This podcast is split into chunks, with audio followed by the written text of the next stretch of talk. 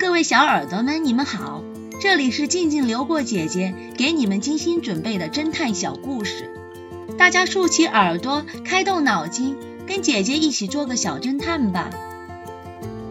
小侦探系列三十二，有记号的盗贼。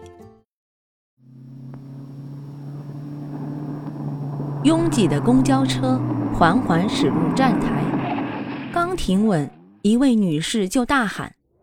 先不要放人出站，我的钱包被偷了。X 神探正巧在这辆公交车上，只见司机同情地看着女士，他说道：“这是终点站，不放人走也没什么问题。不过我们总不能对每一位乘客都搜身吧？”女士说：“当然不用，我在贼的身上留下了记号。记号。”司机感到困惑不解。嗯，当时我在小偷的脚背上狠狠地踩了一脚，一定会留下痕迹的。女士自信地说：“原来她当时感觉到后面的男人将手伸向了自己的挎包，她担心如果大声喊叫，小偷狗急跳墙会攻击自己，急中生智。”装作被前面的人挤了一下，趁势猛地踩了后面的男人一脚。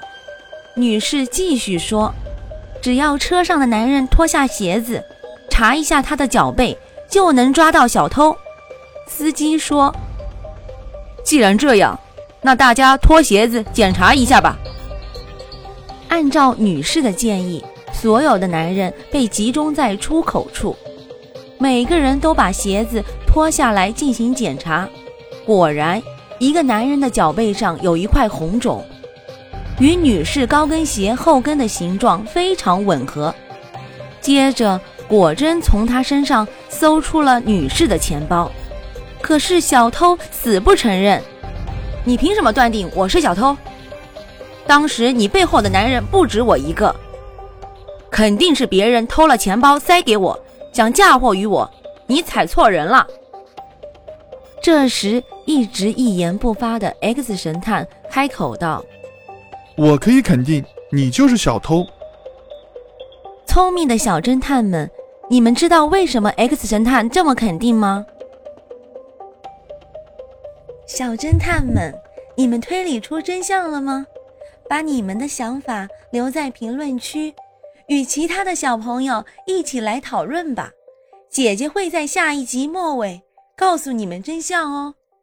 记得关注姐姐，这样就不会迷路了。